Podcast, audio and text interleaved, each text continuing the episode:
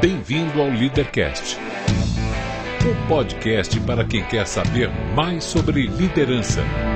Apresentação: Luciano Pires. Bom dia, boa tarde, boa noite, bem-vindo, bem-vinda a mais um Leadercast, o podcast que trata de liderança e empreendedorismo com gente que faz acontecer. No programa de hoje falo com Maria Lujan, jovem argentina com vivência em vários países e que escolhe vir morar no Brasil, país pelo qual se apaixona, e quer ajudar a revolucionar pela educação. Este não é um programa de entrevistas, não tem perguntas programadas nem roteiro definido. É um bate-papo informal com gente que faz acontecer, que vai para lugares onde nem eu e nem meu convidado imaginamos. É por isso eu não me limito a fazer perguntas, mas eu dou meus pitacos também. Você entendeu, hein? Isso aqui não é uma entrevista, é um bate-papo. O Leadercast é lançado por temporadas. Os assinantes da Confraria Café Brasil e do Café Brasil Premium têm acesso imediato à temporada completa assim que ela é lançada. Os não assinantes receberão os programas gratuitamente, mas um por semana.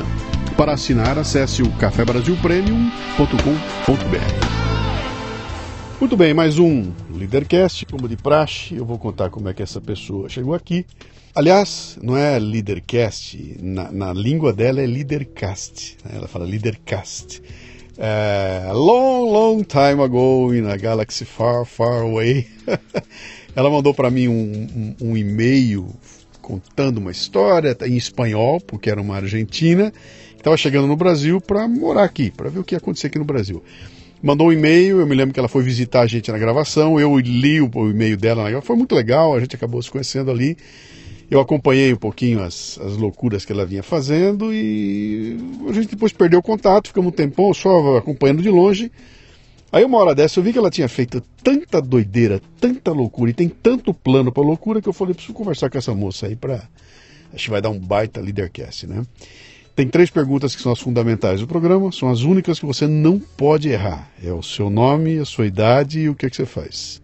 A idade a gente pode até negociar, mas vamos lá. Nome, idade e o que, é que você faz.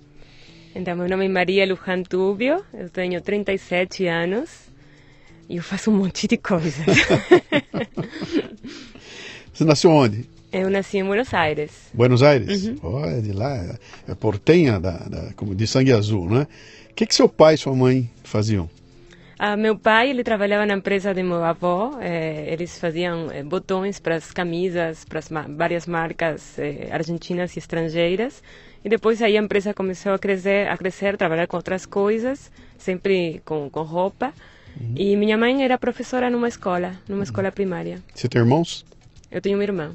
Uma irmã? Sim. Uma irmã. O que que a, que que a Maria queria ser quando crescesse? Ah, eu queria ser veterinária. Dançarina, veterinária. É.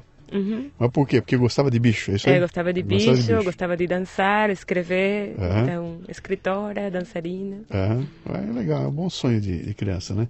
E aí, você foi estudar e foi fazer o quê? Aliás, deixa eu ver, só para recapitular. Seu pai, então, tinha um negócio dele.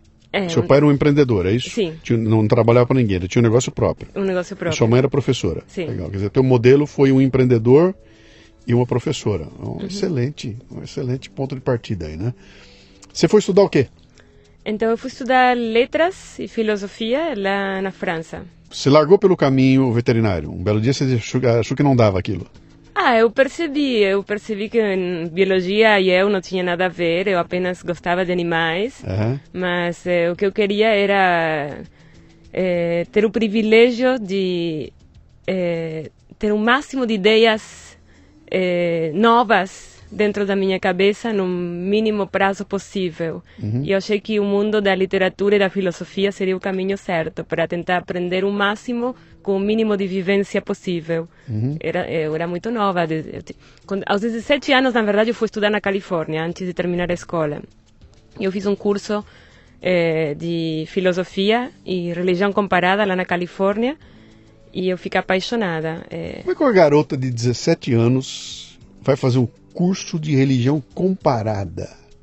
Isso não é normal para garotas de 17 anos. É, não é. Não é. Não. De onde vem isso? O que, ah, que, que, que te conquistou? Eu tinha uma crise existencial. Eu, eu queria descobri o significado da vida.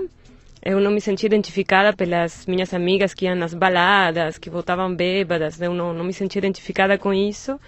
Eu queria saber por que a gente estava aqui. E as respostas que eu encontrava não faziam sentido. Eu não tinha uma religião, não tinha nenhuma crença específica, então comecei a pesquisar eh, todas as religiões, filosofias, franceses. E foi assim. Com 17 anos. É. É. Bom, e aí você encontra lá nos Estados Unidos essa. essa eu, eu já te conheço o suficiente para saber que você tem essa, essa, Como é que eu vou dizer? Esse, arrojo. Eu me atiro e vou fazer. Tem que acontecer, né? Mas como é que é isso? Como é que você toma uma decisão dessa? Chega pro seu pai, sua mãe e fala: pai, mãe, a los 17 estou me mandando para os Estados Unidos, vou estudar lá, vou fazer. Como é que foi a reação deles? Que esperavam ter uma filha doutora, alguma coisa assim? Olha, eu acho que eu tive muita sorte. Porque eu venho de uma geração de pais que eles não tiveram muita escolha, eles não tinham uma situação financeira boa quando eles eram mais jovens, quando eles estavam na, na, na no ensino médio. Então eles quiseram me deixar fazer tudo o que eu queria.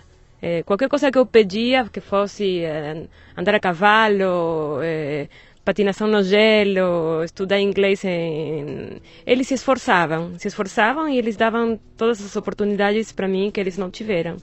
Então, eles não entravam tanto na questão do o que, mas o como. Como eu vou fazer isso? Como, como eu vou fazer isso acontecer? Uhum. Então, eles, eles não, não, não, debatiam comigo o que eu queria fazer. Uhum. Nesse aspecto, eu tive muita sorte. É, que, e, e, e, teve sorte porque essa liberdade total podia ter levado para um outro caminho, né? E você escolheu muito bem. Mas por que Estados Unidos? Ah, eu tinha vontade de estudar originalmente nos Estados Unidos, então fui conhecer uma universidade lá em Berkeley, na Califórnia, aí que eu fiz os cursos. Eu gostei muito, mas eu percebi que também que era muito caro é, e que tinha outras opções. Então comecei a pesquisar outras opções e gostei mais do modelo europeu. Na verdade, a universidade que eu estudei era uma mistura do modelo americano com o modelo europeu. Que ano foi isso? 1900 e eu fui para fui em 1998 para uhum. Califórnia e depois eu mudei para França em no ano 2000. Você ficou dois anos nos Estados Unidos só? Não, não, nos Estados Unidos eu fiquei. Foram só uns meses que eu fiz um curso intensivo. Tá.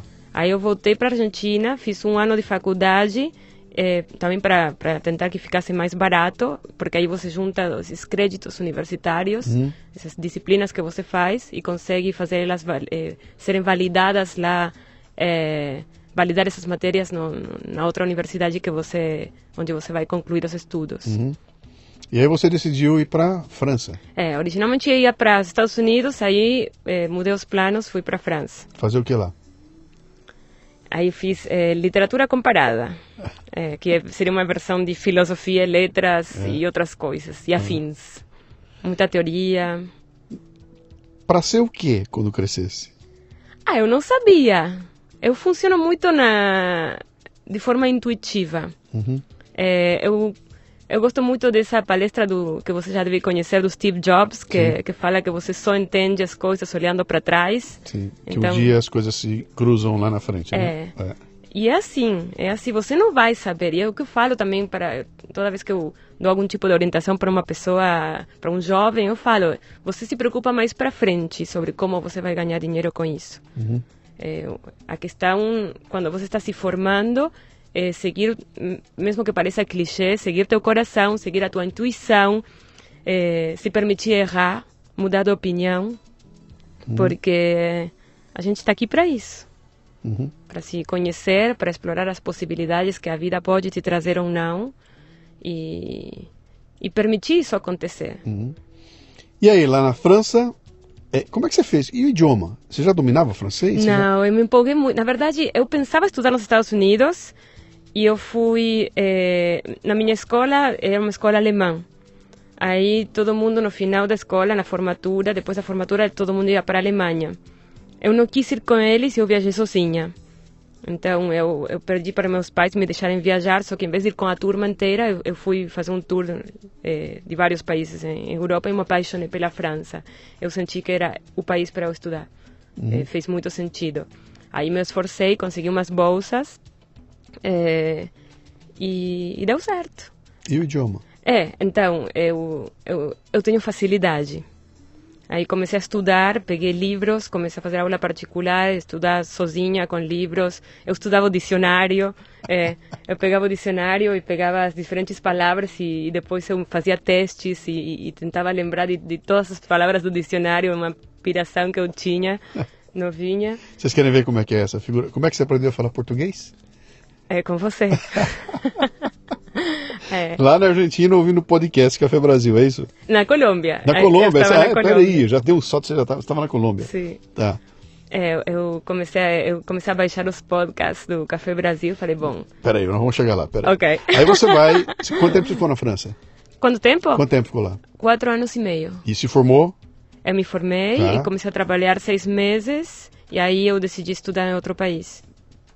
Tá, então você não estava ainda de olho focada no vou ser isto, vou não, fazer isto. Aí o que aconteceu? Eu terminei e falei, o que eu vou fazer agora? Tipo, eu, eu, eu vi que não dava para trabalhar realmente com, com esse diploma, sem experiência. Eles me ofereciam bem pouco dinheiro. Eh, eu, eu, eu tentei ver.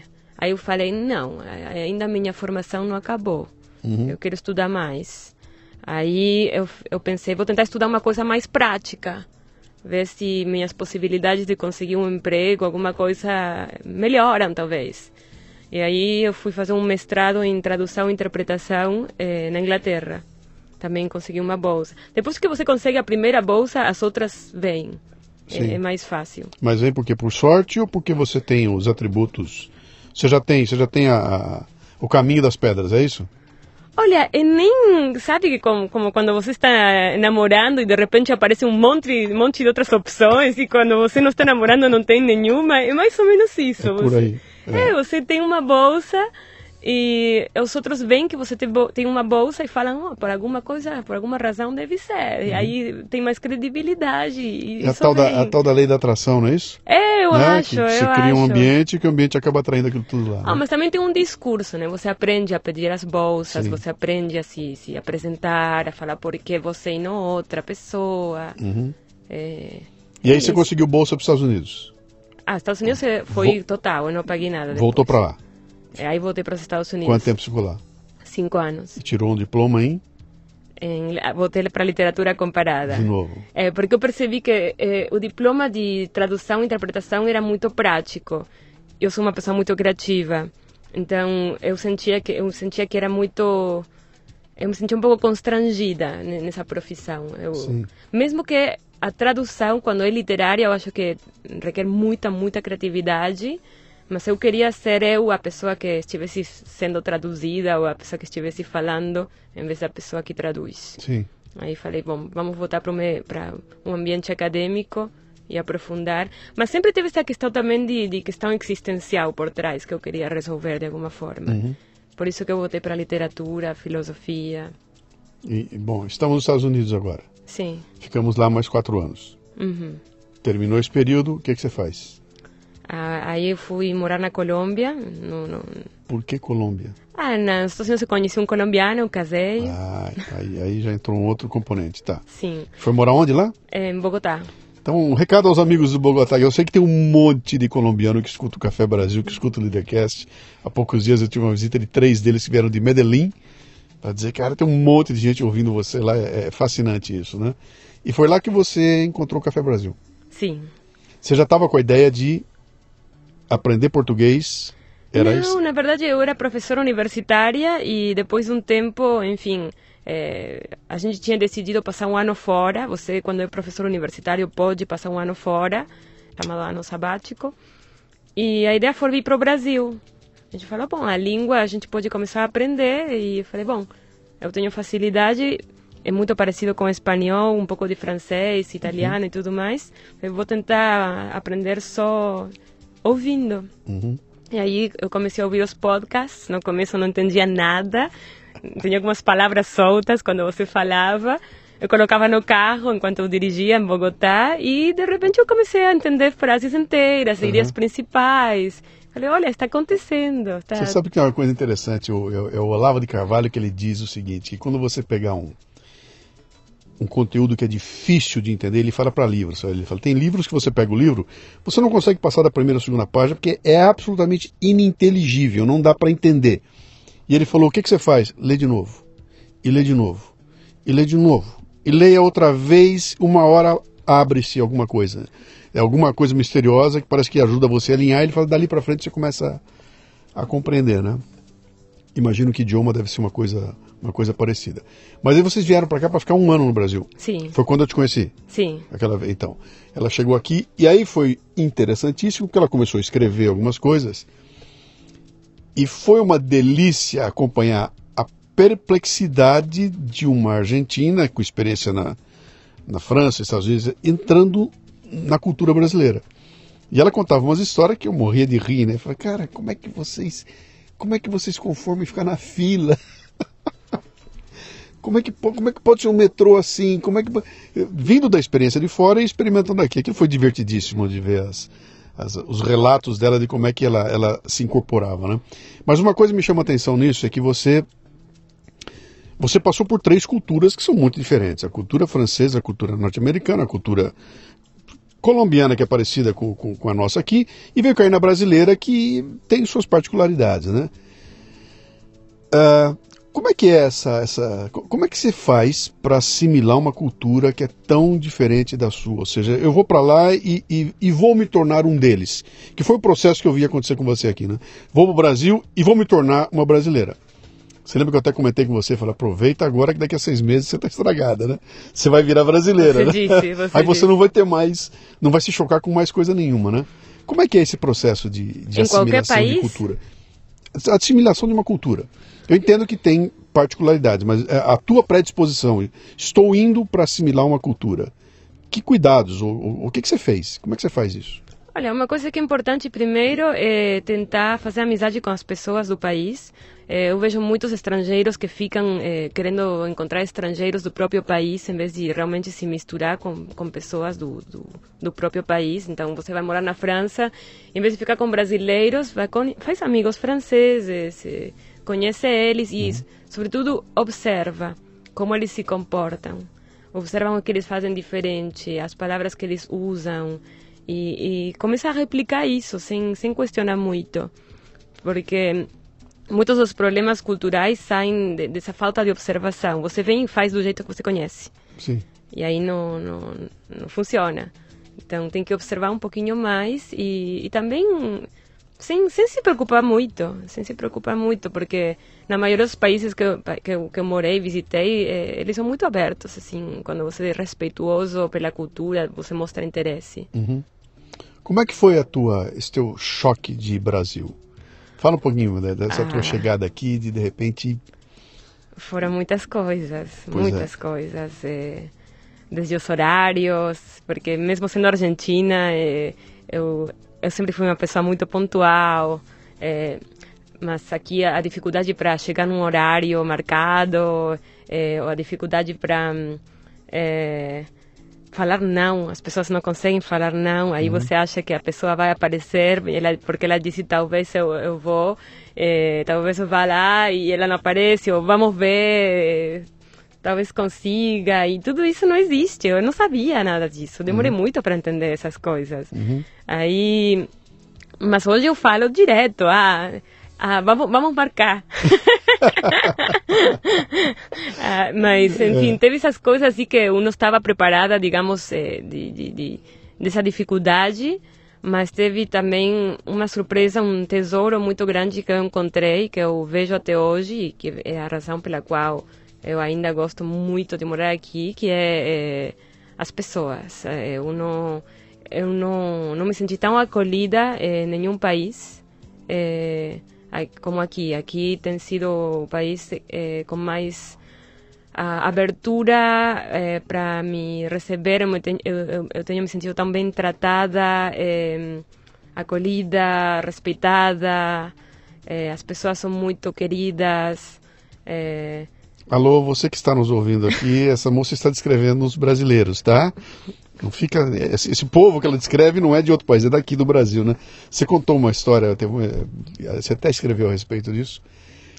Ela vai fazer uma viagem para o exterior, no aeroporto de Cumbica.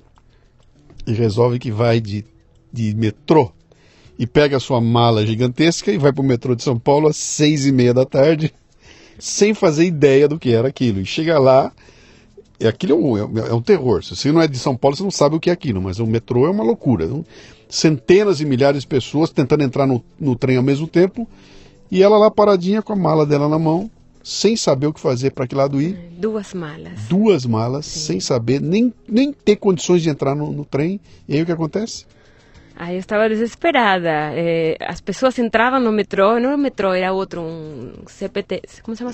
Sim, sim, é CPTM. É, CPTM. Sim, sim. Aí todo mundo entrava e eu ficava no mesmo lugar que eu estava, porque não, não dava para entrar. As pessoas entravam todas juntas e as portas se fechavam. Dava, e eu falei, vou perder o voo, acabou.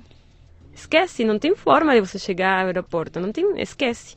Foi uma, pegar táxi agora vai ser pior, então já deu, esquece. Aí comecei a ficar desesperada. Falei, olha, vamos fazer uma coisa que é pouco convencional, mas que tem servido em outros contextos aqui no Brasil, tem funcionado. Vamos pedir ajuda. É. Aí parei qualquer duas pessoas que estavam lá do meu lado e falei, olha, é o seguinte, eu estou indo para o aeroporto, eu não sabia que ia ser assim. Seu português não era esse que você está usando hoje? Não, eu falava muito pouco português, ainda falo mal, mas ah, naquela época falava bem, bem menos. E eles entenderam. Primeiro, eles não entenderam. Eles estavam muito surpresos em me ver lá, com as malas, malas gigantes, e tentando entrar no metrô. E eles falaram: tranquilo, a gente vai dar um jeito. Aí as portas se abriram, eles impediram as outras pessoas de entrarem, entraram com as minhas malas, aí o resto das pessoas entraram no metrô, eu fiquei fora, olhando eles dentro do metrô com as minhas malas e falei, acabou. Agora, pensando que não podia piorar, agora piorou mesmo. Aí eles me, me, me fazem assim com as mãos para eu entrar dentro do metrô, tipo, vem, vem, vem. E eu entrei. E eles me trouxeram as malas e falaram, não faz mais isso, hein? É, mas é aqui, tuas uhum. malas, pode pegar. Falei, gente, incrível. Uhum. Incrível. Maravilhoso. Imagina, até hoje, só lembrando... Uhum essa capacidade de ajudar uma pessoa desconhecida. Eu, me lembro que você falou que, que chamou atenção foi isso. Falei, cara, a hora que eu falei, quando eu pedi ajuda, imediatamente, imediatamente a ajuda veio e eu, eu consegui resolver o problema. Eles resolveram uma coisa que era impossível de resolver. Eles chamaram outras pessoas desconhecidas para impedir as pessoas de entrarem na, na porta. Imagina, uhum. bloquearam tudo. Eles entraram, aí todo mundo entrou e eu fiquei observando, uhum. paralisada. Uhum. Você sabe que para nós que somos brasileiros, a gente não consegue enxergar isso. Né? O brasileiro não consegue ver isso. Eu fiz até um Café Brasil que eu falava sobre essa, essa coisa da, de quem é de fora enxergar o Brasil e contar e descrever um país que para nós que estamos aqui a gente não enxerga, a gente não consegue ver, mas como assim? Que, que história é essa, cara? Esse povo aqui é um povo bruto, é um povo que mata todo mundo, por, mata a troco de nada, a gente, a gente perdeu educação, a gente é incompetente, esse é o nosso olhar aqui. E de repente você vem de fora não contaminada, e chega aqui e fala, gente, não é bem assim, né? Eu estou vendo valor, então, tanto viu que você está aqui há quanto tempo? Faz, Cinco né? anos. Cinco anos que você tá, que você acabou ficando aqui. Mas né? olha, tem essas coisinhas assim do de repente que, que eu falei, os horários, que não, não falar não.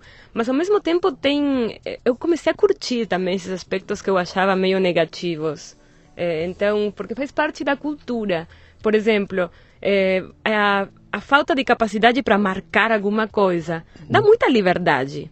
A gente em outros países fica fica meio que que constrangido porque você falou que ia fazer alguma coisa e tem que fazer, não pode desmarcar. Que by the way é o único país que eu conheço que tem uma palavra que não é cancelar, para tem desmarcar. Sim. É, é a única língua que eu conheço que tem esse conceito, está desmarcado. Mas é, então, isso dá muita liberdade para realmente você se conectar com o que você quer fazer na hora, nesse dia, e vai e faz. E essa, essa possibilidade também de desmarcar e que ninguém vai ficar assim muito é, chateado uhum. e todo mundo aceita você desmarcar até uhum. certo ponto, lógico. É, traz muita liberdade. Você sabe que eu tenho uma tese para isso? Eu não me lembro se eu comentei isso com você uma vez, que era que era a, o brasileiro ele ele ele ele está tão acostumado com essa, de novo aquele gesto horrível, flexibilização, que a gente já trabalha em função dela. Então, por exemplo, uma coisa que chamou a minha atenção quando eu fui aos Estados Unidos. Quando tem um acidente de automóvel nos Estados Unidos, e o acidente é, é numa rua qualquer, não, não na estrada, na, na, cidade aqui. Toda vez que eu vi um acidente, nunca era um acidentezinho, uma, uma batidinha. Era uma porrada gigantesca, mas eram porradas assim. Mas, cara, como é que alguém consegue dar uma porrada dessa nesse lugar aqui? Não tem como bater desse jeito, né? E os caras se destruíam ali. Até o dia que eu entendi como é que é o esquema lá. Porque o brasileiro dirige já esperando que alguém vai furar o farol vermelho, alguém vai ultrapassar pelo lado que não pode, alguém vai fazer uma curva. O brasileiro já sabe disso, então ele já tem, é, ele já está preparado para isso. O americano não passa pela cabeça é. dele que alguém vai cruzar um farol vermelho, então ele entra com tudo. E o outro vem com tudo e os caras se matam lá, porque não há esse cuidado. E essa postura do brasileiro serve para tudo. Então eu vou, eu vou fazer eu, eu vou fazer um investimento em alguma coisa. Eu já sei que o valor vai ser maior do que eu estou esperando. Eu já sei que eu vou dançar. Eu já sei que alguém vai contar uma história. Eu marquei com você. Já vamos às 18 horas. Eu já sei que o teu táxi vai atrasar. Eu já sei que você teve um problema. Eu já sei que eu vou ficar esperando. Então esse eu já sei do brasileiro cria um colchão, né? A gente trabalha com isso. Né? De um lado, é muito interessante porque nos protege de uma série de problemas. E o exemplo mais básico é esse dos americanos. Não, o brasileiro não vai morrer na esquina lá que o americano morre, né? Porque o brasileiro já sabe disso. Agora, isso tem um custo tremendo, porque fica tudo mais caro. Né? Então, se eu, se eu tenho que ter mais, mais área de manobra, vai ficar mais caro. Então eu não consigo fazer como o americano faz, é sharp, né? É, é, é desse jeito para chegar lá. O brasileiro não não vai linha reta, dá uma é, voltinha. Uma coisa que sempre me surpreendeu aqui, quando tem alguma coisa tecnológica, por exemplo, sei lá, uma máquina para comprar in, ingressos, sempre tem um funcionário do lado ensinando pra, como funciona sim, a máquina. Sim. Então que, aí. Que, hum. que, sim. Que até que a turma pegue a, pegue é, a, a manha para fazer, né? Mas em outros países você tem que se virar. Se você não sabe, sim. dificilmente alguém vai vir te ajudar. Sim. Então. um, ponto, um ponto interessante. Mas aí, aquele ano que você veio, então, vocês vieram para passar um ano aqui. Sim. E aí, desistiu? Quando você viu o Brasil, falou, não é aqui mesmo que eu vou ficar? Como é que foi isso? Ah, eu falei, eu vou, vou ficar aqui. Eu senti faz muito tempo eu, eu, essa busca que eu estava te falando essa crise existencial desde a adolescência meio que aqui se resolveu de alguma forma. É, eu me senti muito é, feliz aqui no Brasil. Eu senti uma possibilidade de crescimento pessoal é, que ia ter essa oportunidade uma oportunidade grande para eu me conhecer explorar meu potencial criar coisas novas é um país que está muito aberto para mudança, para inovação, é, que trata bem os estrangeiros. É, aí falei, é, aí da minha cultura, eu, eu, estava com muita vontade de ter acesso de novo a tantas opções culturais é, e me divertir, né? Esse, esse, dia a dia que, que a gente cria de poder ir num teatro, é, num show de música e eu nunca vi um país com tanto talento musical aqui, uhum. impressionante. Uhum. E eu me, me, me, apaixonei, me apaixonei. Falei, eu não, não vou votar, é, nada contra a Colômbia, mas eu falei, meu amor é, é, é, aqui, é o Brasil, eu não vou, eu não vou sair daqui, uhum. eu vou ficar. Aí eu separei e fiquei. Mandou o colombiano de volta e resolveu ficar aqui. Muito bem, aí você decide que vai ficar aqui, muito bem. Parou de estudar? Não, eu fiz um pós-doutorado. Ainda fez um pós-doutorado aqui no Brasil? Em? Sim. Comunicação. Comunicação. E foi trabalhar aqui. Não, Sim. e aí? Eu quero saber onde é que aparece o bichinho empreendedor. Tipo, eu não vou arrumar um emprego, uh, como a gente chama aqui, CLT, né, com a minha carteira assinada, etc e tal, mas vou trabalhar para fazer alguma coisa minha. Como é que foi essa, esse Olha, momento? É, para mim o empreendedorismo é uma consequência direta do autoconhecimento. Você não vai poder construir algo se você não sabe quem você é. Então, para mim foi a consequência direta de um trabalho grande que eu fiz para me conhecer, saber o, o, que eu tenho de bom, o que eu tenho de as dificuldades que eu tenho e no mundo ideal como posso usar meus, como podia usar meus talentos para tentar eh, resolver essas dificuldades.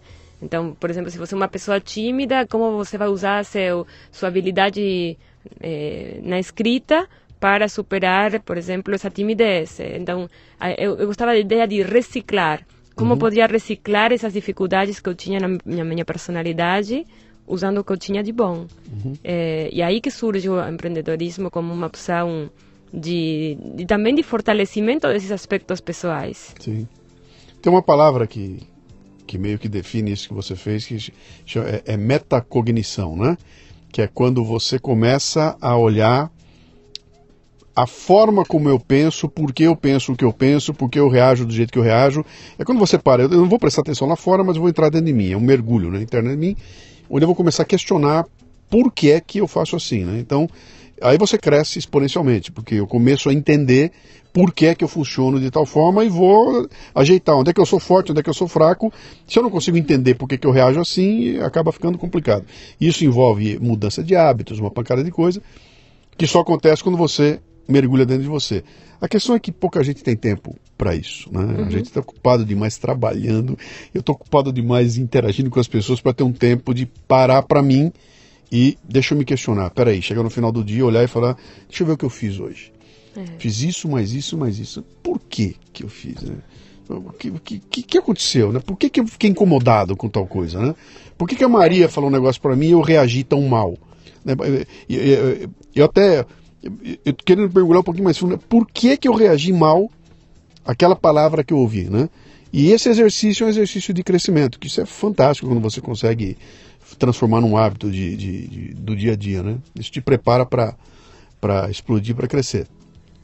Você foi trabalhar com o quê? Ah, eu, eu pensei em várias coisas, porque eu pensei, bom, eh, temos que ser realistas. Então, se eu quero eh, chegar num ponto C, ter, estou no ponto A, vou ter que passar pelo ponto B, que não é necessariamente o lugar onde em que eu quero estar. Então você vai ter que conseguir um, um digamos, uma atividade para você pagar suas contas, enquanto você desenvolve e eh, cria seus próprios negócios. Eu preferi esse caminho. Então eu falei, bom, eh, vou pagar minhas contas fazendo X e vou começar a brincar com as coisas que eu realmente quero fazer e sem, eh, acho que foi chave sem querer controlar tudo. Eu sempre fui uma pessoa muito organizada e isso o Brasil me ensinou a não ser tão organizada, uhum. porque quando você não tenta controlar tudo é que surgem muitas oportunidades é, que numa, num esquema mais rígido não iam aparecer jamais. Uhum. Contatos, é, estar no lugar certo na hora certa. Se você é, tenta Sim, controlar tudo não, não funciona desse jeito. Eu chamo isso de caos organizado. Caos organizado, eu, eu lembro, eu li Você, você lembra disso, né? Que eu falei do 60 por 40, né? Que o meu projeto, o 100% do meu projeto tem 60% controlado. Os outros 40 Sim. Seja o que vier. E a hora que aparece uma novidade eu consigo incorporar porque eu tenho espaço para isso, né? É. Não, o que aconteceu comigo foi que eh, eu, eu, primeiro comecei a trabalhar um projeto para o estado de São Paulo, através da USP. É, mas sabendo que eu não ia ficar lá muito tempo, e aí juntei coragem, falei, bom, vamos, vamos fazer uma coisa. Eu, eu, estava ainda procurando o significado da vida, que nem quando eu era adolescente. O que, que, que significado da vida? É você acordar de manhã e é, que esteja tudo bem, que não, está, não esteja faltando nada. É, que teu domingo, sabendo que você vai trabalhar na segunda-feira, seja um dia legal e não tipo, ah, tenho que começar a trabalhar segunda-feira. Tem que ser uma coisa que você acordaria para fazer no domingo. Sim. Então, eu falei, eu quero que mi, minha vida seja desse jeito. Uhum. Eu não quero estar sofrendo dentro do sistema. E, infelizmente, as empresas, a maioria das empresas não... não quando, não, quando, quando não estão alinhadas com tu, tu, teu propósito, que foi outro, outra questão que, que surgiu nesse, nessa busca de autoconhecimento, eh, e que também está relacionada com essa, digamos, essa busca de, no empreendedorismo, é, é tentar alinhar esse propósito que é o que, que eu quero fazer mesmo, que me faz acordar de manhã, com, e como, como fazer isso eh, minha realidade cotidiana. E sempre tem mais de uma resposta. Dificilmente você vai ter só uma forma de fazer aquilo. Uhum. Então aí você vai aproveitando o que você já tem para pagar suas contas dentro desse, desse propósito e para inovar, que, que é o que eu gosto. Uhum. Trazer alguma coisa nova. Chegamos na escola ou não? Ah, pode ser. então me conta aí, que esse, na verdade, eu, quando eu te chamei para vir aqui, foi, foi esse projeto da escola que, que me fez eh, te convidar, né? Vamos lá, me conta o que, que era essa, que deficiência foi essa que você encontrou e falou, vou resolver essa encrenca. Olha, fui professora universitária há muito tempo em vários países e eu mesma estudei, tipo, eu fiz toda toda a carreira acadêmica até o pós-doutorado não tem nada além do pós-doutorado, tipo, acabou aí, falei, bom, e agora? Tudo isso para perceber a falta de necessidade desse processo tudo de, de estudos. Porque, basicamente, não, não sou eu que está falando isso, todo mundo sabe que o sistema educacional está muito desatualizado, é, que mesmo tentando atualizar, fazer, mesmo tentando fazer mudanças, na hora que você já percebeu, já, já mudou tudo de novo e tem que atualizar de novo. É, mas o sistema é, não cria pessoas felizes. O sistema cria empregados, cria funcionários que vão ser escravos do próprio sistema e que simplesmente vão viver para pagar contas e, e replicar o que já existe. Não é, é dificilmente sair disso. Você é, é só olhar para as pessoas que você conhece, poucas. Bom, eu conheço bastantes, mas também porque é, estão fazendo coisas diferentes, mas no, no mundo, digamos, Matrix normal, a maioria das pessoas vivem na Matrix. E é isso. E é a universidade que prepara eles para Matrix, para morar na Matrix. E falei, não faz sentido a educação fazer isso. Falei, e se eu tentasse criar um modelo diferente? Como seria isso? E se eh, eu tentasse eh, convidar as próprias pessoas a fazer parte dessa mudança, em vez de eu mesma sozinha tentar criar um modelo, sim, porque o que me faz realmente, sei lá, é, ideal, idônea para esse tipo de, de, de, de criação, porque, por, por quê? Porque eu estudei mais, e justamente estudar não, não, não, não, não traz, obviamente traz um monte de coisas boas, sim. mas é muito limitado. Mesmo quando é muito bom, eu fui muito privilegiada, eu sou consciente disso, mas é, não faz sentido. Você vê hoje, por exemplo, a quantidade de pessoas tomando remédios contra a depressão, é, transtornos de ansiedade, é, ataques de pânico. Estou falando de jovens é, de 20 anos. Como assim? O que, tá, que, que, a gente está fazendo de errado? É, hum, e aí falei, não, vamos, vamos criar algo diferente. E falei, mas vou, vou fazer isso de uma forma diferente também. Não vou tentar impor o que eu acho que é bom. Eu vou convidar os jovens. Eu quis trabalhar com os jovens porque acho que nesse nessa faixa etária que as coisas estragam mais. É, porque se, não sei se você lembra quando você era adolescente. Uhum. É, nessa época ainda a gente tem sonhos, a gente acredita em, em coisas, quer mudar o mundo. É, e depois você entra no Matrix. Então Sim como a gente pode evitar essa transição para o Matrix? Para esse mundo quadradinho de infelicidade, de sofrimento, de ah, segunda-feira, vou tomar todas na, na, sexta, porque, tipo, a semana foi ruim. Então, como, como vou evitar isso? E a gente convidou, a gente fez um hackathon, que é um. É, a gente fez um hackathon de umas 10 horas mais ou menos, reuniu vários jovens e especialistas de diferentes áreas para discutirem os problemas de educação. Eram jovens de 13 a 19 anos. E queríamos que eles mesmos chegassem, trabalhando juntos e com o apoio que a gente brindou, que eles chegassem sozinhos a um modelo uhum. que a gente pudesse é, criar. Sim. Então, eles mesmos estudaram os problemas e trouxeram soluções. É para que você que está com interrogação na cabeça aí, hackathon é mais um desses termos que a gente importou para definir uma coisa que é meio que se for definir em português vai ficar gigantesco. Então, uma palavrinha só mata o assunto lá. Que você reúne um monte de gente durante um período de tempo indeterminado, joga lá uma tarefa, nós temos que juntos aqui chegar num final.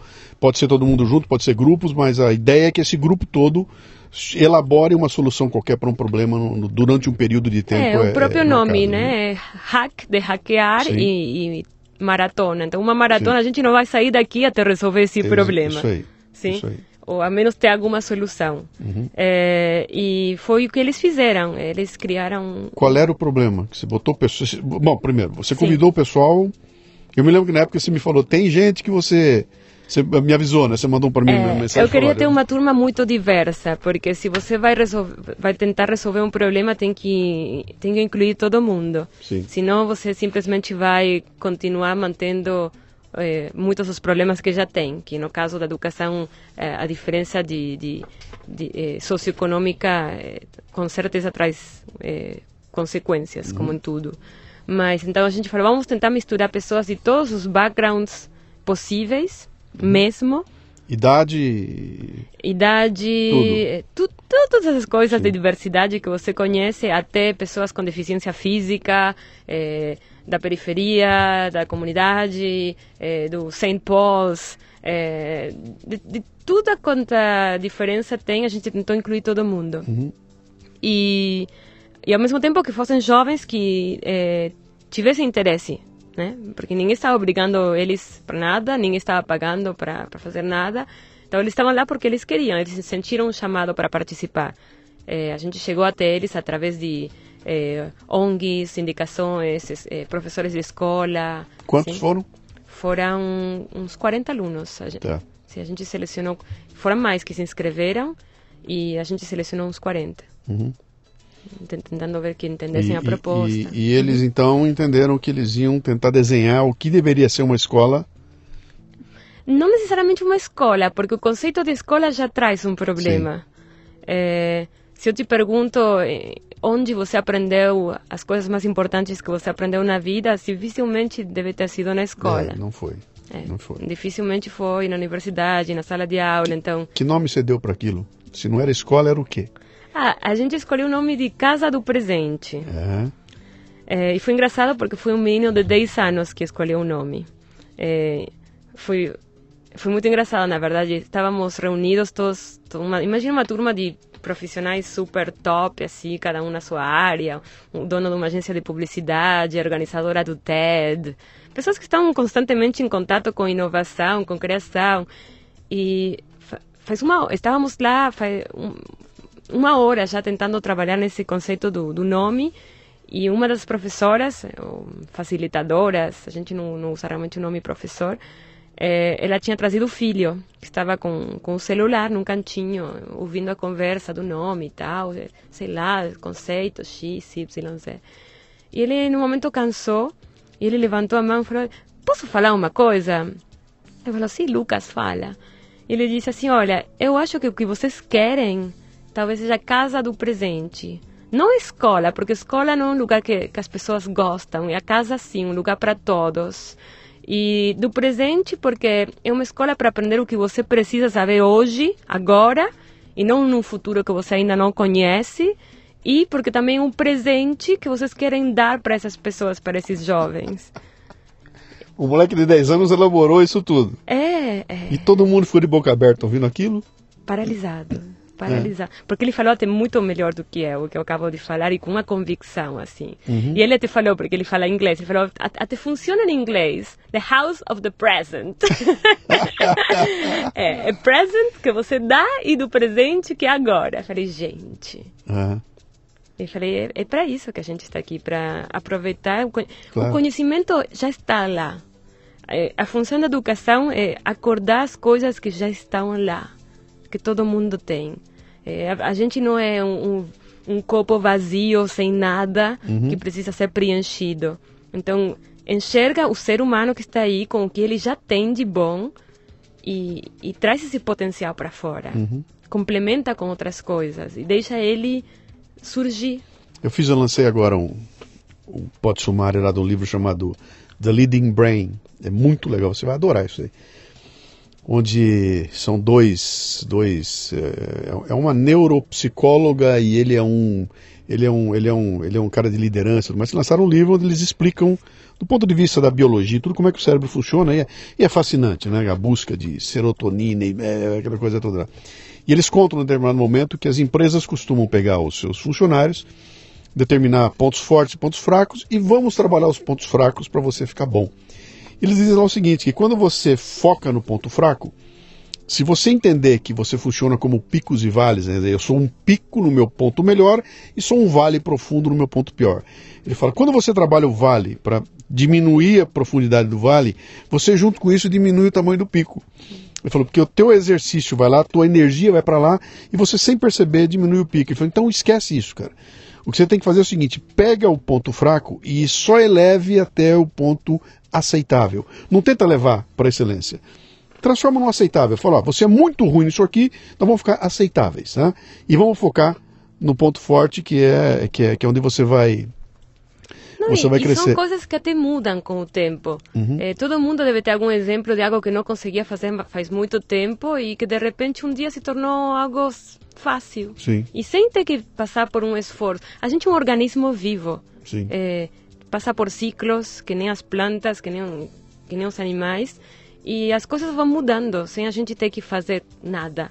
São coisas que vão acontecendo. Então, eh, se de repente você não é muito bom eh, na matemática, dá um tempo.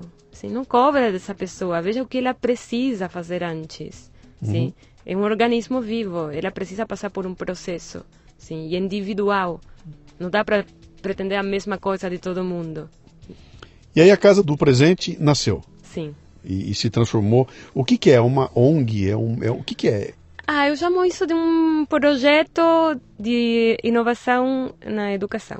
Não está conectado a nenhuma grande entidade, não tem. Não, a gente não quis justamente eh, fazer nenhum tipo de eh, associação com, com nem eh, me contataram de, de, de toda quanta coisa tem empresa partido político enfim Eh, a gente quis ficar porque parte da graça é ter total liberdade para fazer o que a gente quiser. Então, não é uma escola, a gente nunca tentou, nunca quis ser uma escola eh, reconhecida como escola normal, porque aí você tem que seguir eh, até certo ponto o Ministério da Educação, tem e justamente tudo que a gente não quer. E a gente quer ser complementar, então que cada um faça o que quiser. Se você quer mandar seu filho no St. Paul's, uma escola pública da periferia, e isso que tem, tudo bem. E a gente complementa basicamente fazendo uma boa lavagem de cérebro de muitas das coisas que eles estão aprendendo nessas escolas e trazendo o que os próprios alunos sentem que precisam aprender. Isso, isso já está rodando. Quanto tempo Sim. tem ela? Ah, já faz uns mais de dois anos já. Você consegue enxergar isso aí como um negócio? Quando eu falo negócio, é o seguinte: é um negócio que tem que gerar dinheiro para ele se sustentar. Você pode até dizer o seguinte: olha, no fim do dia não tem lucro, não sobrou lucro, ele empatou. Mas mesmo para isso você tem que ter um plano de negócios e tudo mais. Vocês elaboraram isso? Hum, De jeito nenhum.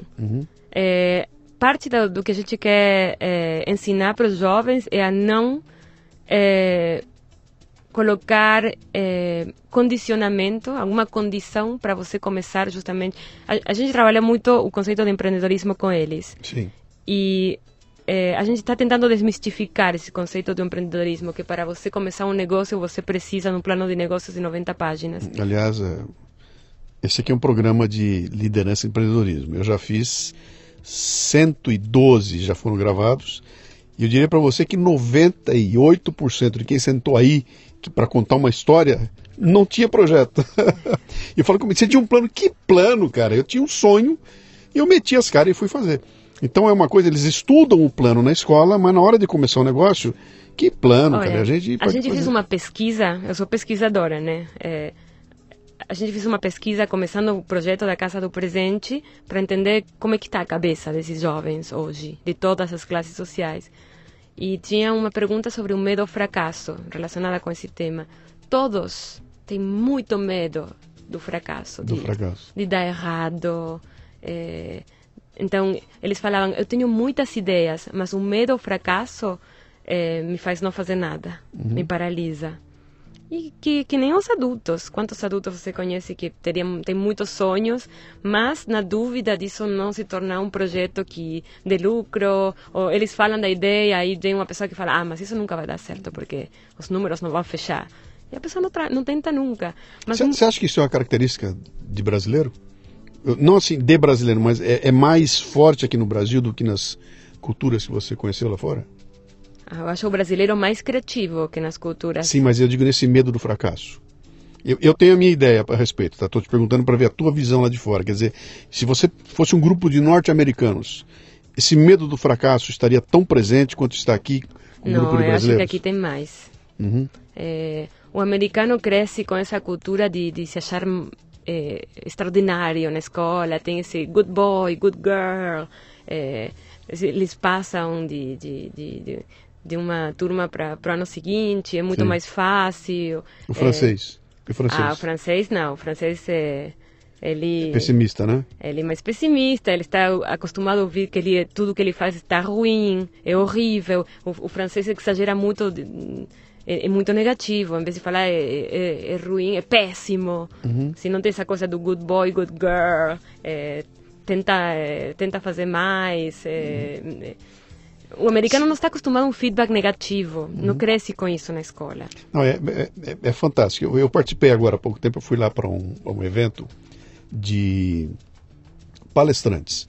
National Speakers Association, estava lá, então 300 palestrantes. Na plateia, você imagina o tamanho da sala para caber tanto ego lá dentro, né? que é tudo palestrante. Né? Então, e aí eram palestrantes se apresentando para palestrantes. Então a plateia de palestrantes para assistir um palestrante e o brasileirão sentado lá. Eu era o único sul-americano, era eu lá, assistindo aquilo lá. Eu fiquei eu não, sei como descrever aquilo, mas todas as apresentações eram altamente positivas. A plateia reagia aos caras que subiam lá. Não era um concorrente meu que estava lá. É um cara subiu para fazer uma palestra e eu quero que dê certo, portanto eu vou estar junto com ele a plateia entrava. Então, de repente o cara vinha e falava assim: não, porque teve um momento que ele entrou na sala e o elefante estava morto e a plateia fazia ó. Oh! É uma coisa que jamais vai ouvir isso acontecer no Brasil. Isso não tem aqui, né?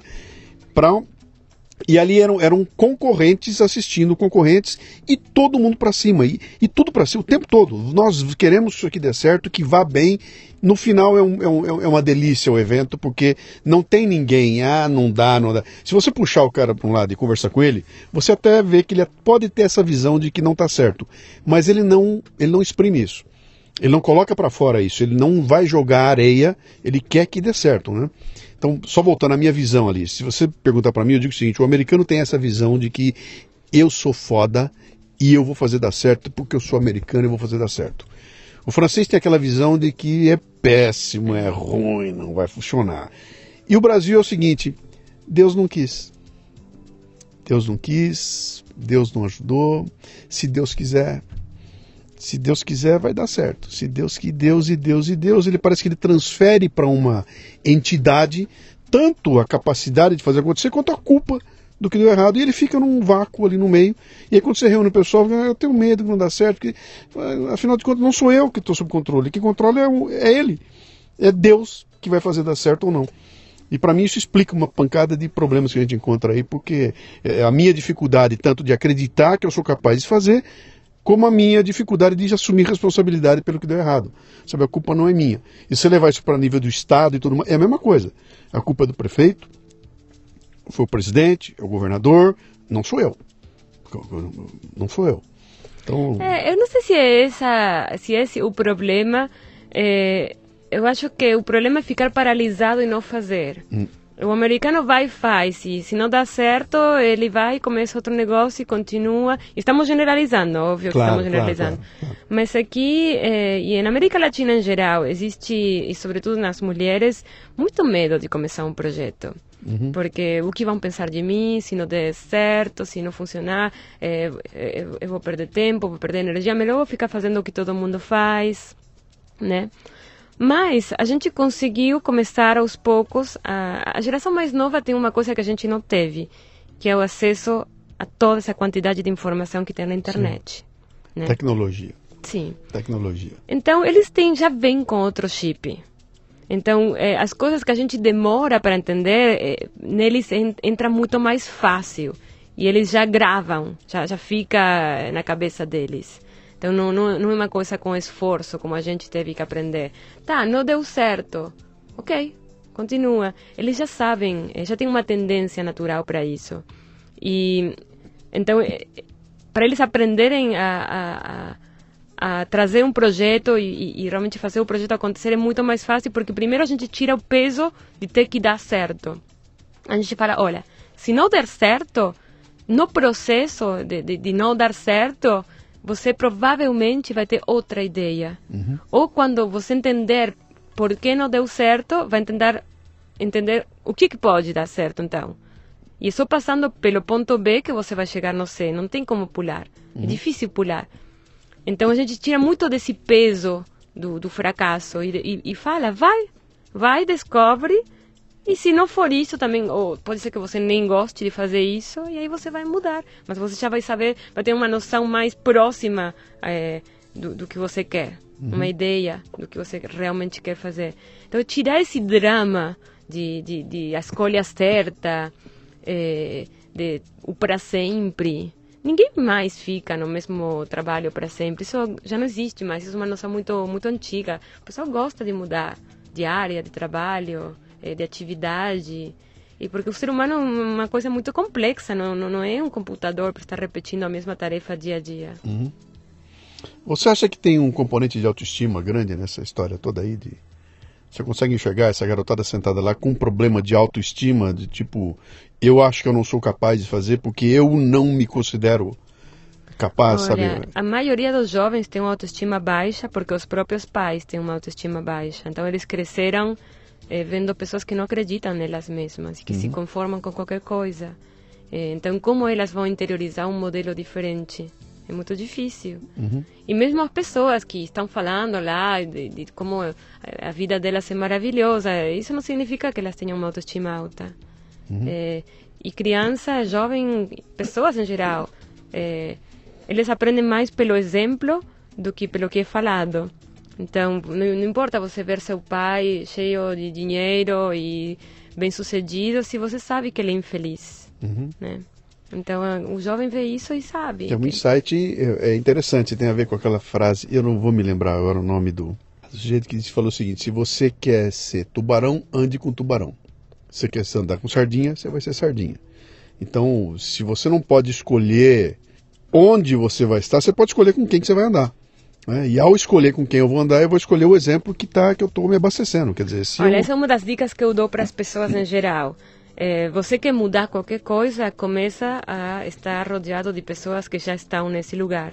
Uhum. É, é, é, um, é um, como se fala, shortcut. Um, Sim. Sim, é, um atalho. É um atalho, atalho é um atalho. É, vai muito mais rápido. Claro, eu, eu, eu quero mudar um hábito de ficar bêbado na sexta-feira todos os meus amigos ficam bêbados na sexta-feira e eu estou junto com eles. E de repente eu vou precisar mudar esse hábito no meio de 10 caras que não mudam o hábito. É tudo muito mais difícil, né? Sim. Eu tenho que mudar esse grupo. Eu tenho que sair desse grupo para poder facilitar essa mudança de hábito, né? E isso é uma decisão própria. Isso dá para fazer, não precisa de dinheiro para isso. Não. Você tem que fazer uma escolha, né? Eu até faço a palestra Geração T, Geração Testemunha, que sabe tudo o que está acontecendo mas quando você pergunta por que está acontecendo, elas não sabem por que está acontecendo. Isso não tem a ver com geração de idade. Essa gera, qualquer pessoa pode ser geração T. Então eu dou uma provocada nos caras lá. Falo o seguinte aqui, cara, você só tem 500 reais no bolso. Vem um show do grupo de pagode de não sei o que maravilhoso que custa 500 reais. E ao mesmo tempo tem um curso no Sindicato Rural de Pilotagem Estratégica de Drones que custa 500 reais. Você tem que escolher o que fazer com os 500 reais. Você vai no show ou vai no curso? Todos os teus amigos vão no show e o show vai ser maravilhoso. E terminado o show, você se divertiu, foi muito legal, maravilhoso, teus 500 reais foram embora. Se você decidir não ir no show, você vai fazer um curso. Teus 500 reais vão embora e terminado o curso você ganhou. Então tem uma escolha a ser feita nesse momento e você vai ter que ser o cara que vai decidir onde é que eu vou aplicar meu tempo e meu dinheiro. E nesse processo, talvez você tenha que quebrar o pau com seus amigos. Exatamente. Que vão dizer pra você que você é doido, que você é chato, que você é um pentelho, porque nós vamos, você, você não viu, você não foi, foi maravilhoso, e você vai ter que conviver com essa. É, ou talvez você vai acabar cedendo e vai no concerto com eles, só que depois vai ficar isso na, no meio da barriga e na próxima vez, uhum. quando tiver que investir melhor o dinheiro, a ficha vai cair. É, o que eu comento com eles, eu falo assim, daqui a, de, espera 10 anos, olha para trás e pensa o que aconteceu com os 500 reais do show se eu tivesse feito o curso de drone. É um exemplo idiota, né? uhum. né? Pilotagem de drone. Se eu tivesse feito aquele curso, talvez minha vida tivesse mudado completamente. Com o show ela não muda. A menos que eu encontre lá a mulher da minha vida no show, que é uma que eu posso encontrar na padaria da esquina. Mas com o show não muda. Com o curso ela muda. Tem uma escolha no meio do caminho que é individual, né? É, eu acho que muda de qualquer jeito, porque mesmo quando você faz uma má escolha, vem um aprendizado. É, desse ponto de vista, sim, não tem, não tem como você não aprender, né? Mas você É, entendeu o que eu quis dizer? culpa que eu, você entende o, o, o que eu quero dizer é o seguinte: culpa. o que, que você compra com os 500? O que, que eu comprei com os 500 reais? Uhum. Uma hora e meia de diversão ou aprendizado que, que não, que não Ou vai seja, uma coisa mais, que eu né? falo muito para os pais é deixa os jovens fazerem escolhas erradas. Sim. No caso, deixar ele ir gastar os 500 reais no concerto. Uhum. É, você pode até dar uma dica, olha, você não acha que o curso vai ser uma opção mais interessante? Uhum. Aí ele vai, ele acha que não e vai e faz a escolha menos interessante. É, é porque o que estava falando, todo mundo tem um tempo interno para aprender certas questões e às vezes você precisa mesmo passar por situações, por escolhas ruins. Quantas escolhas ruins eu não fiz? Um monte. É, esse, esse, esse é o aprendizado, né? É. Aliás, tem uma explicação biológica lá, né? Que diz que o lado do cérebro que aprende com ruim é batata. Você só faz uma vez. Você só precisa queimar uma vez a mão na churrasqueira para aprender a nunca mais botar a mão na churrasqueira.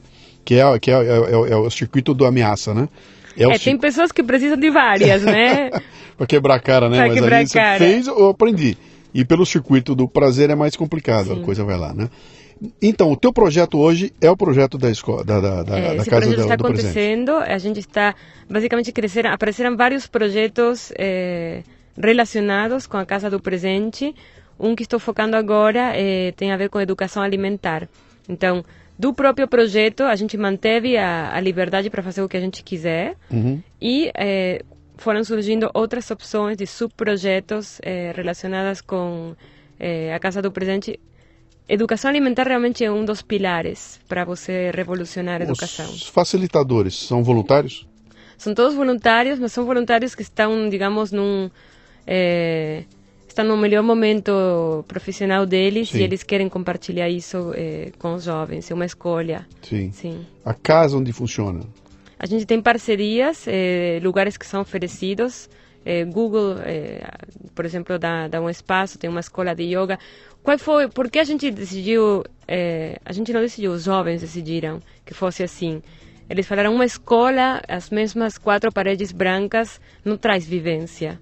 Então, falar de biologia numa tela é muito diferente de você estar no meio de um, de um parque, observando as árvores ou os animais. Sim. É, do mesmo jeito, a alimentação tem que começar numa horta e acontecer numa cozinha. E isso foi realmente complicado, porque trouxe esse desafio de ter espaços reais. É um projeto de colaboração É, ao cubo, né? É, é- Você você não tem que pagar o aluguel mensal não. da casa. Você não tem que pagar a Dona Maria da limpeza. Você não paga luz nem água. É tudo com parceria. É tudo parceria. Sim. E você se surpreenderia de, de saber com que facilidade eh, as, as empresas e as pessoas estão dispostas a ceder o espaço para esse tipo de vivências. Eu acho que sim, porque tem, tem uma coisa interessante que é essa. é, se você não me pedir para ceder dinheiro, o resto que eu tenho aqui pode usar à vontade. Pode usar à vontade. Uma empresa ela vai bater no financeiro, não, dinheiro nós não temos. Agora vem cá, posso usar o campo de futebol? Uai, pode. E até os próprios funcionários. Teve várias Sim. empresas que me falaram: ah, eu vou dar um dia de trabalho de meus funcionários para eles trabalharem para a Casa do Presente. Uhum. Só que também eu não, eu não deixo qualquer pessoa entrar, eu faço uma seleção, porque eh, justamente eu procuro pessoas que sejam um exemplo. Estávamos falando que você aprende mais pelo exemplo. Sim. sim. É, muito do aprendizado é uma coisa tácita que você nem, nem, nem entende direito como está acontecendo. É, estar do lado de um artista, por exemplo, Sim. vai te ensinar muito mais de arte do que um curso num, entre quatro paredes de, de, sei lá, gramática do português para você escrever um, um poema. Sim. Né? É, tem uma coisa como que está impregnado, não sei como explicar, é a, a presença de alguém que, que, É, é, é que é, transpira é, isso. é osmose, né?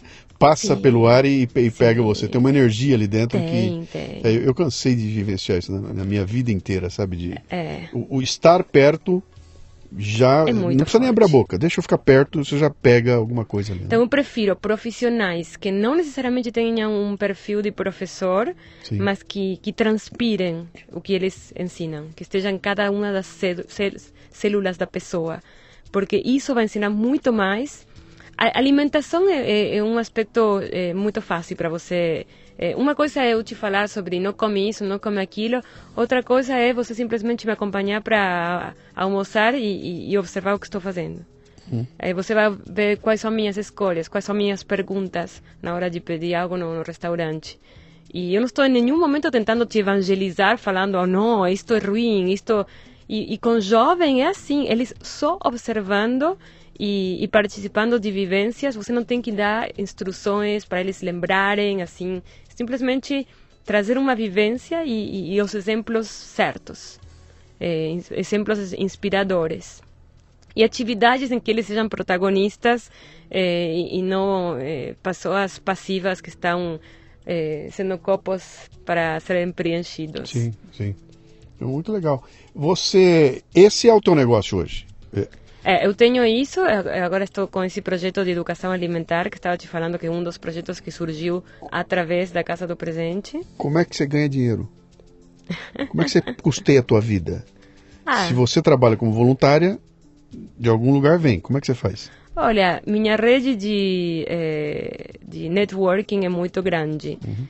E você acaba se tornando uma referência em diferentes eh, aspectos em diferentes temas. Eh, não estou procurando uma, uma palavra melhor, porque nem, nem, nem é temas nem aspectos.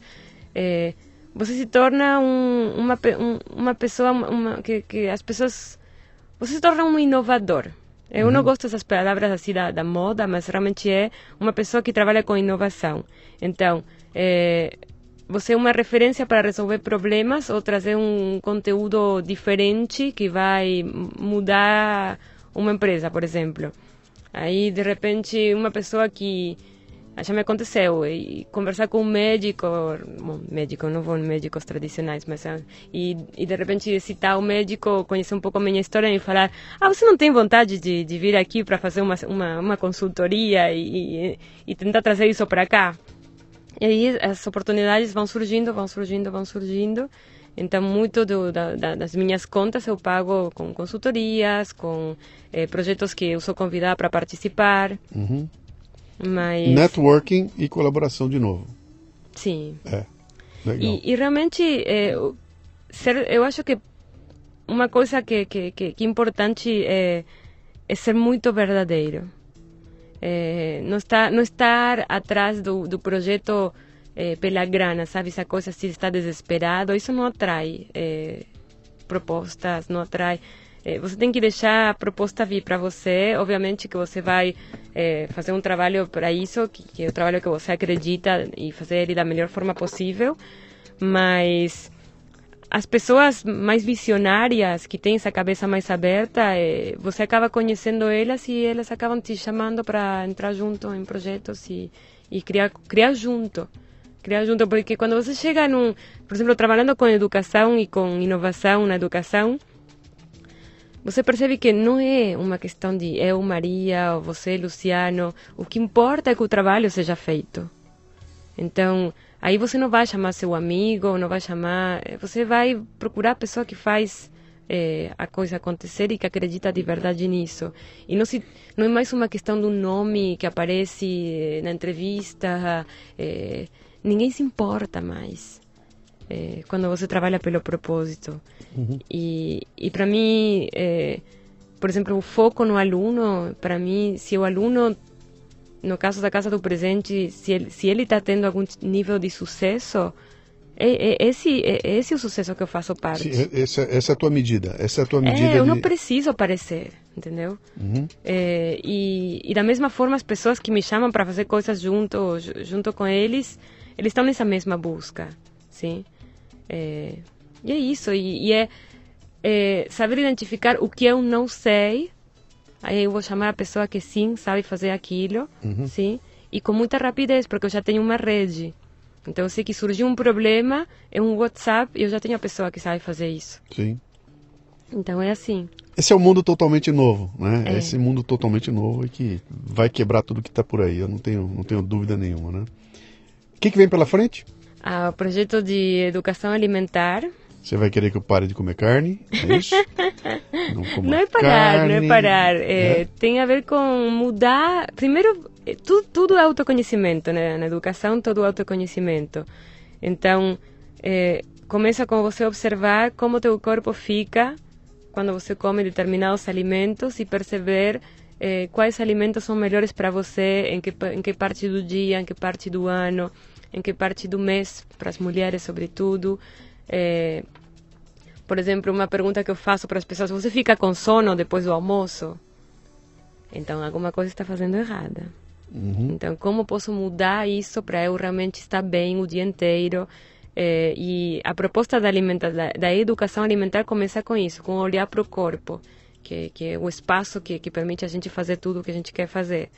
É, e para a maioria das pessoas, essa mudança na alimentação é, traz mais espaço mental, mais ideias, mais vontade de fazer, é, mais, mais força. É, tudo que a pessoa não consegue fazer, às vezes mudando a própria alimentação, simplesmente acontece sem esforço.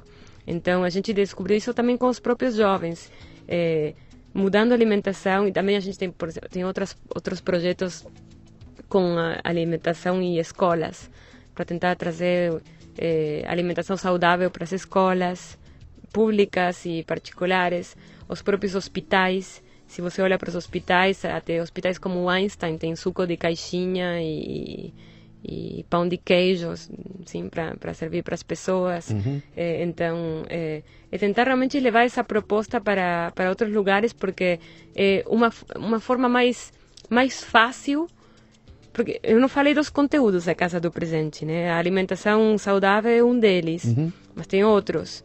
Mas outros são um pouco mais difíceis, talvez, de, de, de você vender para um público geral, como a própria meditação, por exemplo.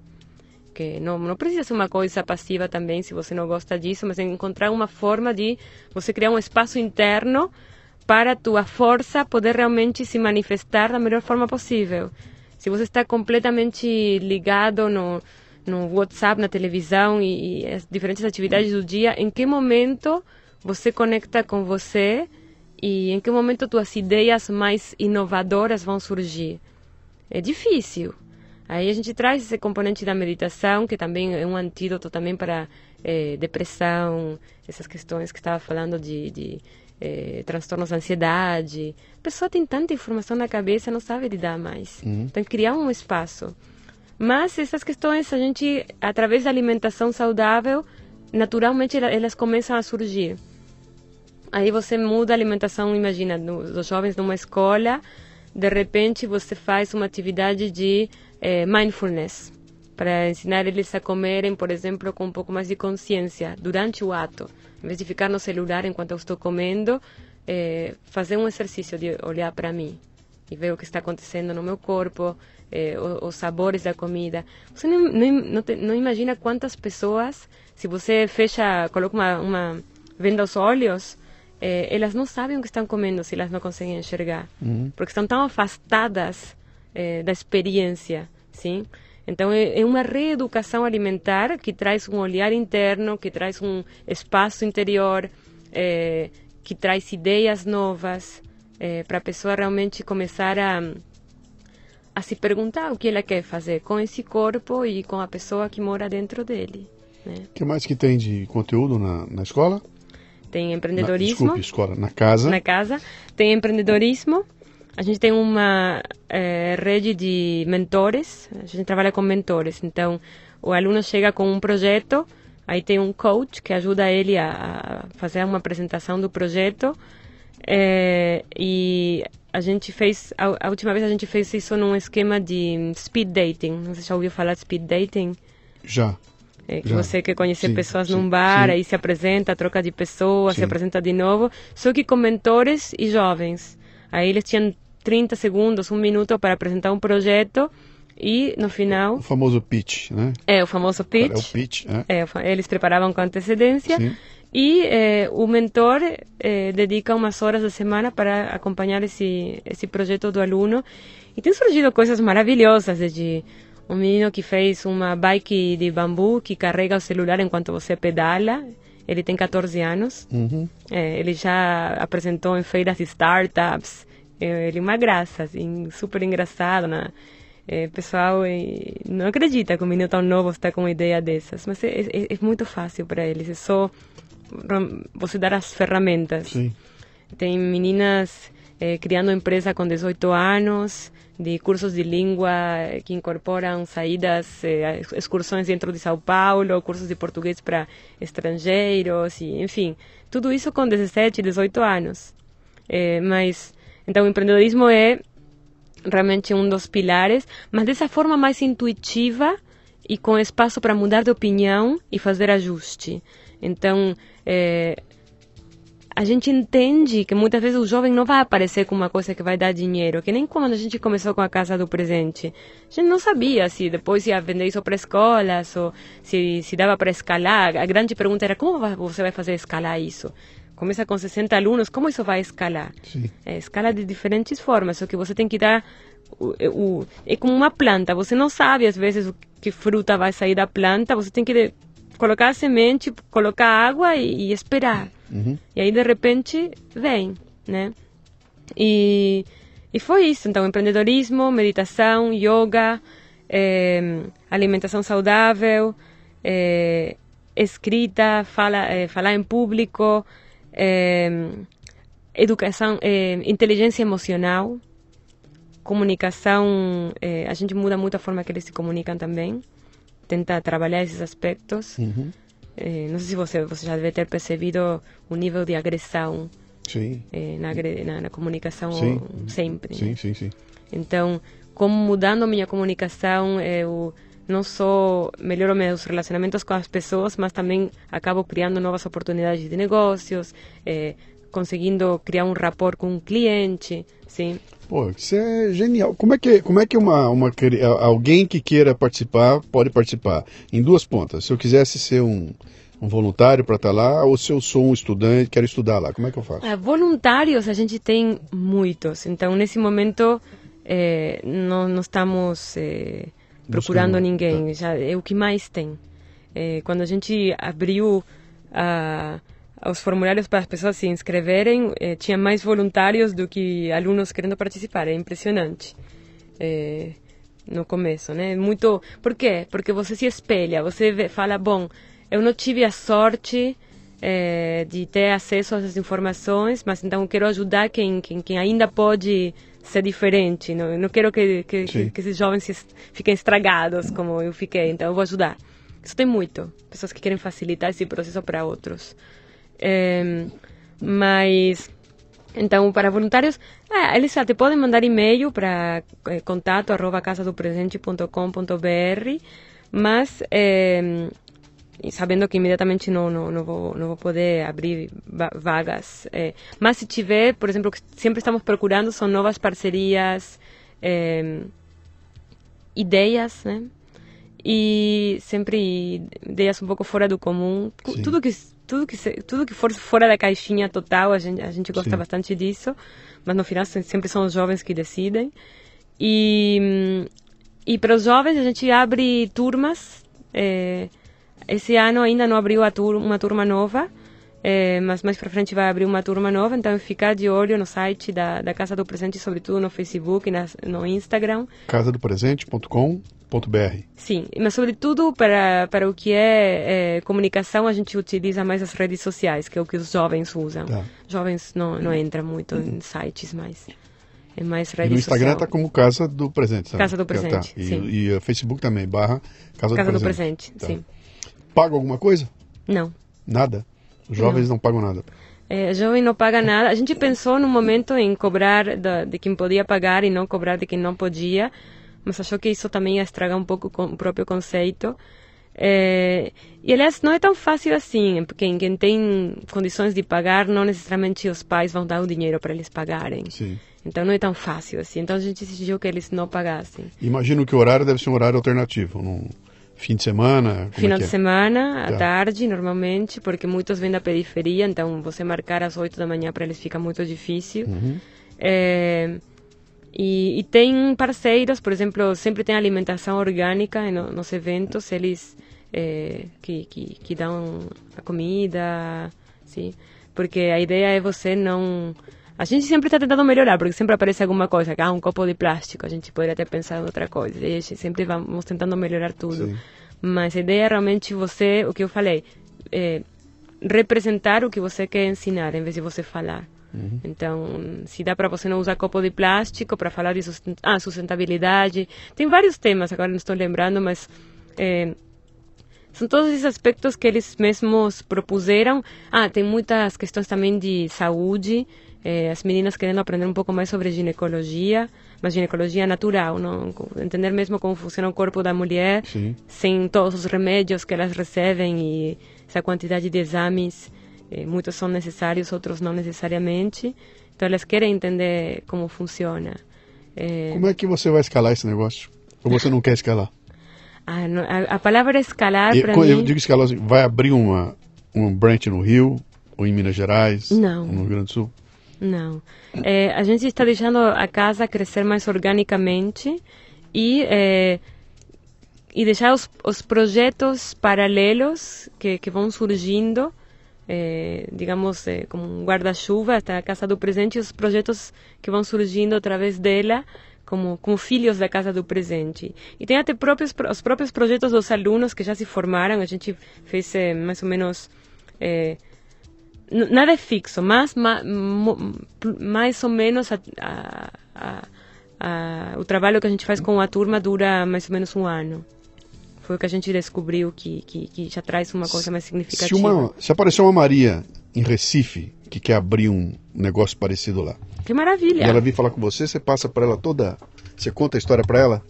Como é Olha, que funciona? Você dá as dicas? E... Eu não acredito em ser dono de, de ideias se minha ideia for boa para outra pessoa e outra pessoa, para começar não é minha ideia, é a ideia de um monte de gente que participou na criação disso. Uhum. Mas se isso fizer sentido para outra pessoa, que fiquem à vontade. Nada, acreditar que algo, que uma ideia é de alguém, é, é a, acho que é a, a maior mentira é, do mundo. Nada é a ideia de alguém. É o produto de, de, de, de um contexto, de um coletivo, de um monte de coisas sim. Uhum. É, não, eu, eu, eu não acredito, isso é uma coisa mais do ego, sim. Então, agora como você, como essa pessoa lá em Recife depois pode fazer o negócio ficar em pé e, e outras oportunidades de trabalho surgirem, isso já vai ser uma questão dela e da bagagem dela. Claro. Mas eu, eu, considero que boas ideias merecem ser, deveriam ser compartilhadas, não porque estão no benefício da sociedade, não, não do, do, do bolso de cada um. Muito bom casadopresente.com.br, Casa do Presente no Instagram, Casa do Presente no Facebook. É, Maria, obrigado por ter escolhido o Brasil para fazer isso aí. Viu? Você podia ter escolhido qualquer lugar e veio fazer aqui. Achei um projeto bem, bem interessante e eu imagino conversar com essa garotada que passou por lá daqui a alguns anos, sabe? E falar, me conta a tua experiência, porque isso aí quebra tudo tira fora do, do, do, do, como você falou, da, da matriz, né, do Matrix, né?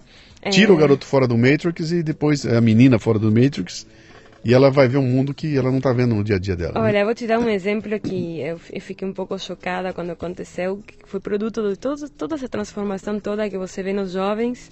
Uma menina de 17 anos, a, a mãe casou com, com outro cara, se separou do pai dela, casou e mandou ela embora porque o marido novo não gostava de ter a filha da, da esposa morando na casa e ela acabou indo morar com, com outros familiares.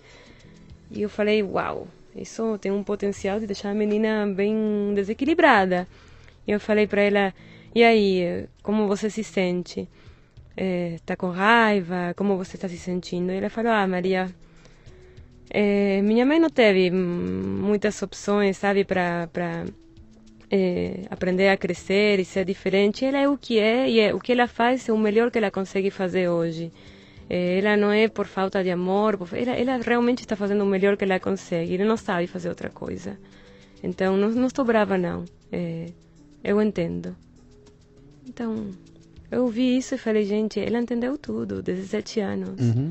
Ela sabe que os pais estão cheios de erros, tem, tem falhas, tem carências, é, tem falta de, de oportunidade. Ela não teve acesso a uma educação, ela não, não entende o que está fazendo. E a menina, em vez de esperar que viesse tudo ela, foi atrás.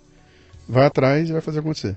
Ela, está, ela já está fazendo acontecer, você é. não tem noção das coisas que ela já fez. E tudo sozinha, uhum. sim. Mas com essa, esse entendimento e esse, esse essa aceitação do outro, em vez de ficar reclamando, de ficar na raiva, uhum. é, tentar observar desde outro lugar. E a, é, a inteligência emocional e a própria vivência de estar com colegas também de outras classes sociais, de outros backgrounds, de, de, de, de outros estilos de vida, que, que, traz essa vivência, que traz esse entendimento eh, do que é importante e de como lidar com a realidade quando ela não é legal. Sim. Então, você que está nos ouvindo aí, acabou de ter uma lição, né, de que eu acho que, acho que dá para dar certo. a gente está acostumado o dia inteiro a ser massacrado por essas histórias horrorosas que chegam através da mídia. É só, é só sacanagem, é só gente roubando, é só tragédia. Parece que é só isso que tem para alimentar a gente, né? E, e, o Rubem Alves que dizia, né? Fala, cara, se você comer porcaria, teu corpo vai encher de porcaria. Se você botar porcaria para dentro da cabeça, tua cabeça vai ficar cheia de porcaria. Não tem segredo nisso aí, né? O que, que você está escolhendo para alimentar a si próprio, né?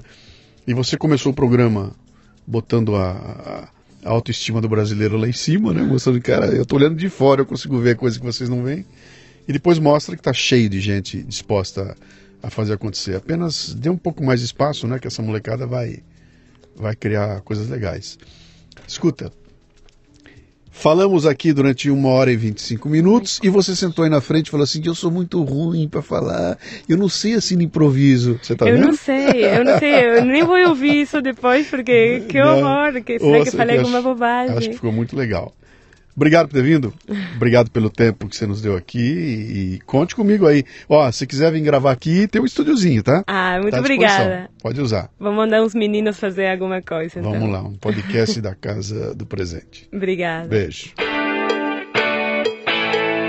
Muito bem, aqui termina mais um Leadercast. A transcrição do programa você encontra no leadercast.com.br. O Leadercast chega a você com o apoio da Albaug Brasil, que está revolucionando o mercado com uma linha completa de agroquímicos genéricos. Sim, cara, genéricos de qualidade, combinando proteção, rentabilidade ao agricultor e respeito ao meio ambiente. Conheça as soluções Albaug em bit.ly barra escolha inteligente. Para ter acesso a esta temporada completa, assine o Café Brasil Premium no cafebrasilpremium.com.br. Um ambiente educacional sem ser chato nem superficial, que já conta com mais de mil assinantes, recebendo todo mês conteúdos voltados ao crescimento pessoal e profissional. Conheça que vale a pena. cafebrasilpremium.com.br